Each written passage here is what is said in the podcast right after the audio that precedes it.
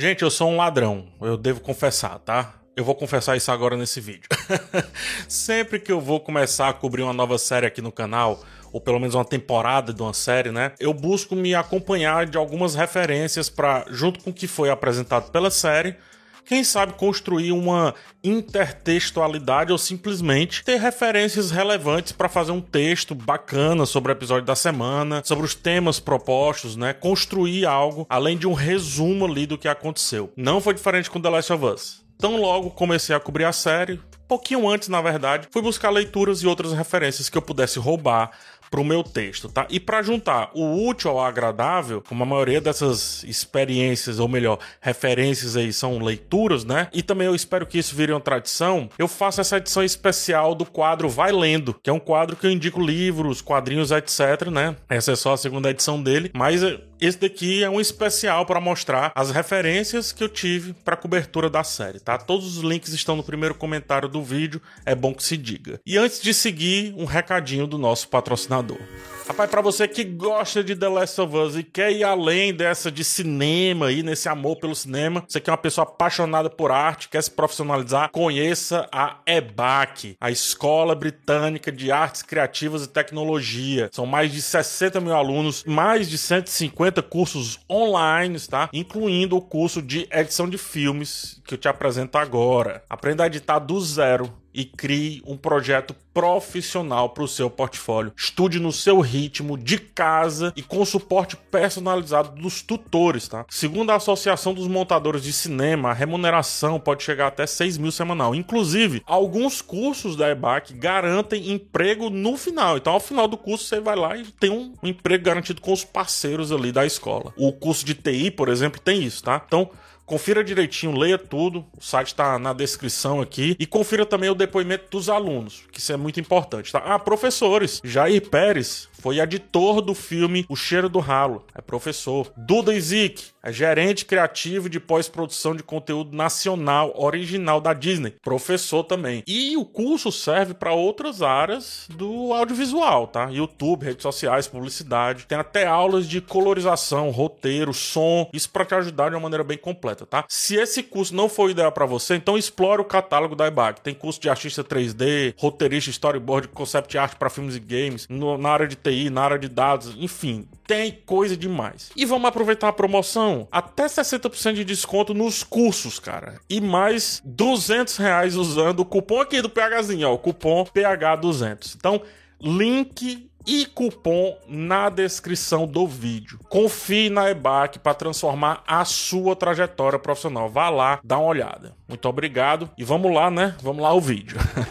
Vamos lá. É, um pouco antes de ter os episódios, né, de ter os episódios em minhas mãos, conhecendo a história do jogo, eu fui reler Kafka.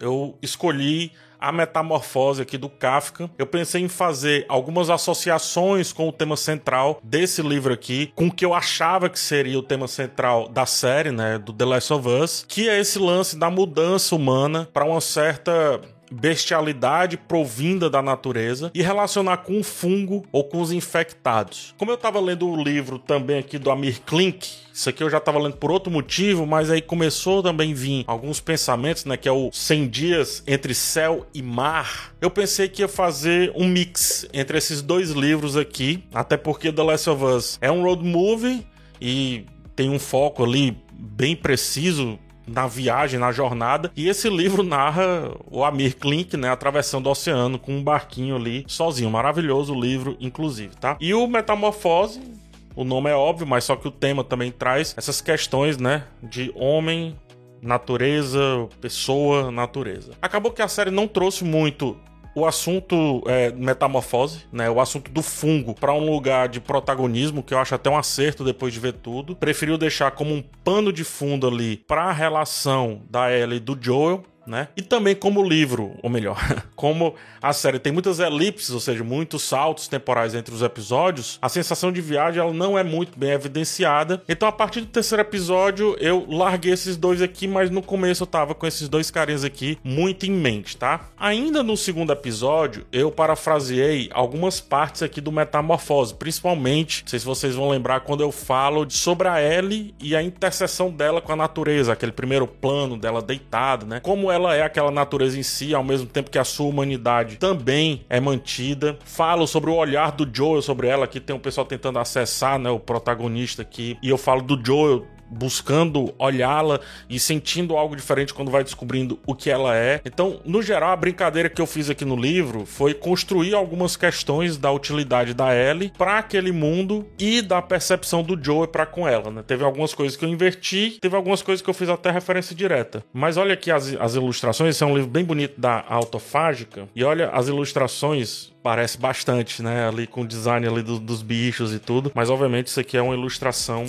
solta aqui do livro. Uh, é isso, tá? E aí sobre utilidade, né? Eu falo um pouco sobre utilidade, acho que ainda no segundo episódio, quando eu trago um pouquinho do Kant. Manuel Kant, o funda fundamentação da metafísica dos costumes, tá? Quando ele vem falar sobre a coisa, sobre o valor do objeto, a mudança da percepção do objeto, né? Eu falo sobre isso acho que umas três vezes ao longo do episódio, mas falo também ao longo da temporada, né? Nasceu aqui no segundo episódio com o fundamentação da metafísica dos costumes, foi de onde eu bebi para levar para reflexão quando a Ellie acorda ali na barbearia, e aí eu falo sobre a barbearia não ter o mesmo valor, né? E aí eu volto a falar sobre isso lá no Left Behind, lá no sétimo episódio. Só que na hora lá eu vou falar sobre shopping, né? Depois eu eu falo também, na verdade, antes eu falo, então, acho que no primeiro episódio, ou no segundo, terceiro por ali, como é difícil se locomover naquele mundo com o tanto de coisas que atrapalham o ir e vir dos protagonistas e que agora essas coisas têm um outro significado, né? Dentro da metafísica, ali dentro do cosmos, comparado com o valor utilitário para os quais essas coisas foram inicialmente construídas. Eu lembro que foi de uma reflexão aqui do Kant, né? Aqui do, do Fundamentação da Metafísica dos Costumes, algo bem específico, assim, não é de tudo, algo bem específico que eu escrevi. Acho que nos episódios ali do meio, aquela questão de que a gente que muda e as coisas são museu. Eu até discordo um pouquinho do Kant, porque eu trago um pouco da parte da história no danação do objeto, que o objeto ele não é necessariamente ele que muda, é a nossa percepção para com ele que muda, né? Então o costume muda de acordo com a nossa percepção e é o que acontece ali naquele mundo com diversos elementos, né? Pro terceiro episódio, aí esse daqui acho que foi o livro que eu mais usei talvez, tá? Usei muito esse livro. Pro terceiro episódio eu usei o Morte e Alteridade, do grande Han. Byung-Chul Han. Já venho estudando Byung-Chul Han.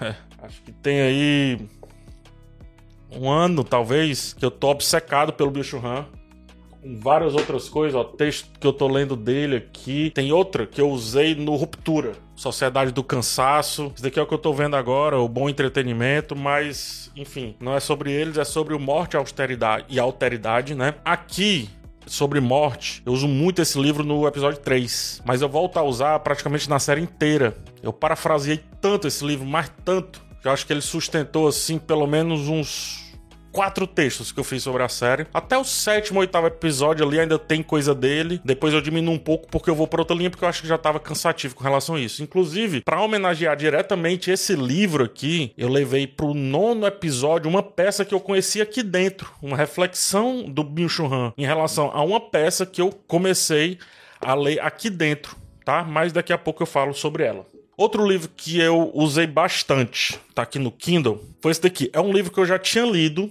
eu já tinha lido e eu escolhi ler assim, acho que um pouquinho antes da série começar, mas eu demorei a usar. É esse daqui, ó. Nos Cumes do Desespero, do Emil Cioran. Eu não sei se chama Emil Cioran, ou Emil Cioran, ou Emil Cioran. Eu chamo de Cioran, tá? O Emil Cioran. Cara, o oitavo e o nono episódio é praticamente esse livro. O lance do velar, que eu falo no oitavo episódio, eu tiro daqui. Exatamente daqui. Tudo é preferível a esse permanente velar, a essa criminosa ausência do esquecimento. As horas de vigília são, no fundo, uma interminável rejeição do pensamento pelo pensamento. É a consciência exasperada por si mesma, uma declaração de guerra, um ultimato infernal do espírito a si mesmo. O caminhar, por sua vez, impede-nos de moer e remoer perguntas sem resposta, ao passo que na cama ruminamos o insolúvel até a vertigem. E aqui, cara, eu joguei isso em cima daquela inquietação da Ellie, enquanto o Joel tá ali moribundo, né? Prostrado ali na cama, digamos assim, que ele morre não morre morre. O Cioran ele bebe muito da tragédia grega, Aristóteles, Sófocles, outros que eu,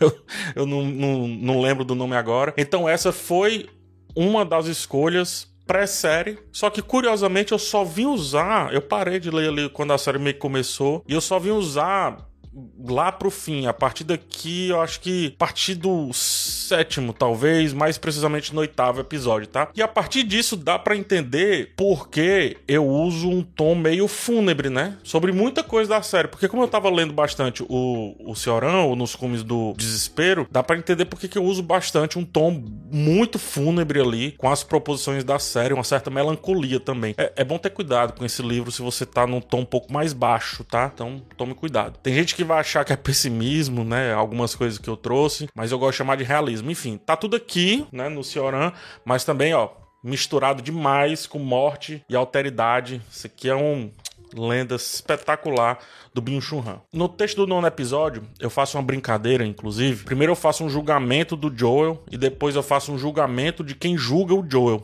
E eu tava conversando comigo através do Cioran no, nos cumes do desespero, porque assim, esse é um livro que eu não concordo com muitas coisas dele, sabe? Ele era muito jovem quando escreveu aqui esse livro, né? E tem muita coisa dele que eu não concordo. Mas ao mesmo tempo eu gosto muito. Então, por isso que eu construí um texto dúbio, porque eu fiz uma brincadeira, que eu já tinha refletido sobre ela, de me julgar por estar julgando o Joel. E aqui eu já refleti sobre isso. Eu me julguei várias vezes por estar julgando o Cioran, por ele ser novo aqui nessa época aqui e tá refletindo sobre algo complexo, né? Sobre a vida e tal. A insônia, o desespero, a inquietação e por aí vai. É isso. O texto dúbio do último é muito por conta disso. Um parágrafo, ele foi batendo e outro soprando, né?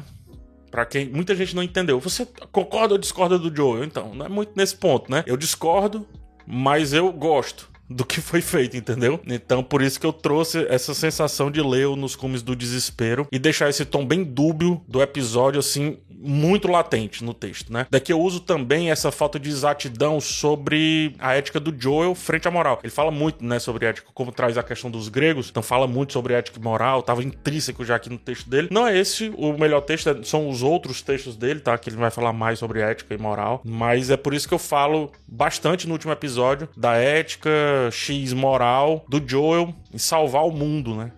Ou não salvar o mundo, no caso. Em resumo, eu abri mão de pensar sobre a moral de salvar o mundo para refletir sobre a dubiedade ética do Joe. Foi isso que eu fiz, lembrei agora, tá? Aí a partir desse lance da solidão, eu corri para esse livro aqui, uma brasileira, Ana Sui. A gente mira no amor e acerta na solidão. Título muito bom, inclusive, tá? E a edição muito boa, linda edição, né?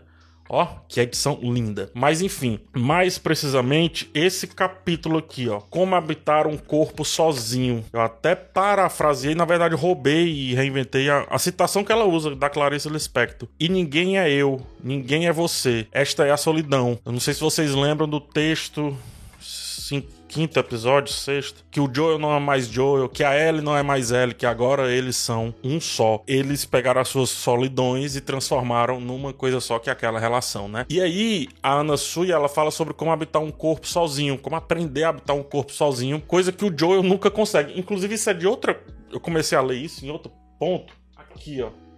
É outra coisa, tá? É no, do Winnicott. Isso aqui também é psicanálise. Eu não, não, sou muito fã de psicanálise, não. Mas é bom ler, né? Ler nunca faz mal. Que é esse daqui, ó. A capacidade de ficar sozinho. E eu acho que ela pega muito daqui. Porque como isso aqui é um livro básico da psicanálise, né? Processo de amadurecimento e ambiente facilitador. Então a Ana Sui pega muito daqui. E aí o Joel, né? Tá sempre procurando meio que uma metade faltante. Então, a metade meio que idealizada. Então, quando eu falo do Joe nunca ter superado a Sarah e ficar projetando isso na Ellie, projetando no irmão, sobre ele não conseguir ser sozinho, e também a palpitação que ele sente no peito, isso aqui acho que fala aqui ou ela fala numa entrevista. Cara, tá aqui, ó. Ana Sui, tá? De novo, eu não gosto muito de psicanálise, mas adorei essa leitura aqui. Inclusive, eu tenho que terminar. Falta pouco. Os três capítulos aqui. Quatro. Cinco. Tem que terminar, mas já tinha o suficiente ali para escrever alguma coisa, tá? Bom, de livro é isso. Fui muito na poesia.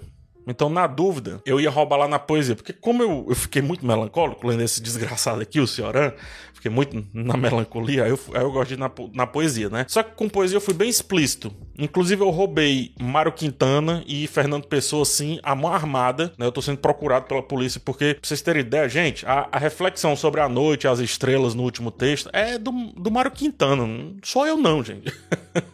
então, para falar da balada do Bill e Frank, eu assaltei mão armada, assim, sabe? Perverso mesmo. O, o poema Presença, do Mário Quintana, tá?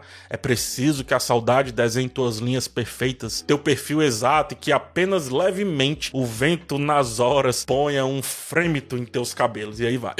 Tenho decorado. E foi aqui a associação do Frank não conseguir mais desenhar o Bill, né? E por isso decidi aquilo, e por isso que eu levo isso pro texto e depois pro raio-x. Então quem acompanhou vai lembrar. No episódio em que a Ellie mata uh, aquele lance ali todo da arma e tal, né? eu usei o Rua dos Cataventos, né? Bem comum esse, bem senso comum. Hoje, dos meus cadáveres, eu sou o mais desnudo que não tem mais nada. Então, veja lá eu falando da frieza do Joel e do espanto da Ellen atirar e depois ele ter que matar o jovem também nessa mesma frieza, tá? Então foi roubo, roubo grande que eu, que eu fiz aí ao Pessoa e também fiz ao Quintana. E também no episódio do Henry Sun, foi tudo Fernando Pessoa, mas eu levei bem explícito, né? Esse. Mais ou menos. Eu escrevi com um poema, um poema chamado Metade em mente. Esse eu não tenho nada decorado, tá? Mas que fala sobre esse lance do, da completude, etc. E eu finalizo literalmente citando o Rega Tuas Plantas, né? Ambos aí do Pessoa e o Rega Tuas Plantas eu falo, eu recito ele lá no episódio do que a Ellie,